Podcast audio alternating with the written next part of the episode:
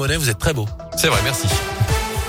Et on débute sur les routes, vous en parliez Jérôme avec cet accident ce matin sur l'A72. Un véhicule est venu violemment percuter un autre par l'arrière à hauteur de Méon en direction d'Andrézieux. C'était vers 4h30. Un homme de 40 ans a notamment été grièvement blessé.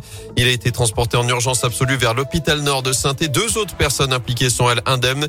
Notez que l'autoroute a dû être coupée le temps de l'intervention des pompiers. La circulation a depuis repris dans le secteur.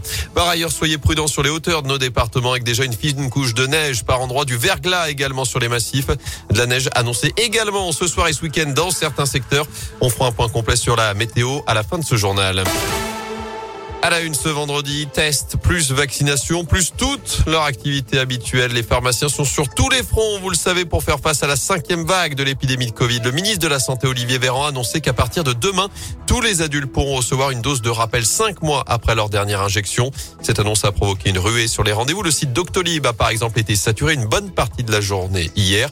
Et chez les pharmaciens aussi, il a fallu s'organiser pas la peine pour autant de se précipiter. Pour le moment, il n'y a que très peu de doses dans les officines, selon Nicolas Membre du syndicat des pharmaciens d'Auvergne-Rhône-Alpes. Il faut qu'on commande nos flacons, que ce soit pour le Moderna ou le Pfizer, sur un site sécurisé. Donc on ne peut commander que les mardis. On reçoit nos doses le jeudi ou le vendredi, mais de la semaine d'après, voire le lundi encore d'après. On commande de façon raisonnable. Hein. Ça ne sert à rien effectivement de, commander 20 flacons si moi dans la semaine je vais en passer 3. Il n'y a aucune urgence à se précipiter ou à contacter votre pharmacie.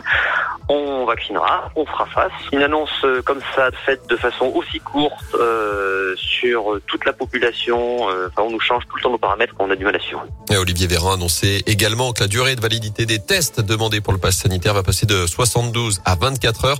Le port du masque redevient lui obligatoire dans les lieux clos, même là où le pass sanitaire est demandé. Et ce, dès ce matin. Notez que dans la région, le taux de vaccination avoisine désormais les 90% chez les 12 ans et plus, d'après l'agence régionale de santé. Près de 685 000 personnes ne sont pas du tout vaccinées pour l'instant. Et concernant la dose de rappel, le taux est de 73,5% chez les 65 ans et plus. Dans l'actu, également à 80 ans, à l'ouest, son logement à des prostituées. Cette habitante de Montbrison était jugée hier devant le tribunal correctionnel de saint pour les faits qui se sont déroulés pendant un an et demi jusqu'en mai dernier. Elle louait donc son appartement d'abord via Airbnb puis en direct, mais d'après le progrès, elle a finalement été relaxée dans la soirée au bénéfice du doute. En foot, ce coup dur pour les Verts avec la blessure de Romain Mouma. L'attaquant stéphanois s'est blessé avant-hier à l'entraînement, touché aux ischio-jambiers selon l'équipe. Celui qui était capitaine dimanche dernier lors de la victoire à 3 sera donc absent jusqu'à la fin de l'année 2021. Il manquera donc le choc face au PSG ce dimanche 13h dans le Chaudron pour la 15e journée de Ligue 1.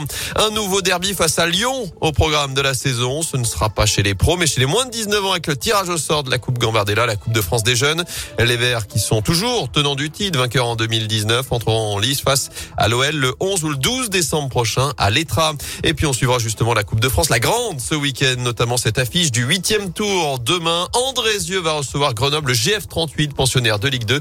Ce sera à 17h ce samedi à l'Envol Stadium.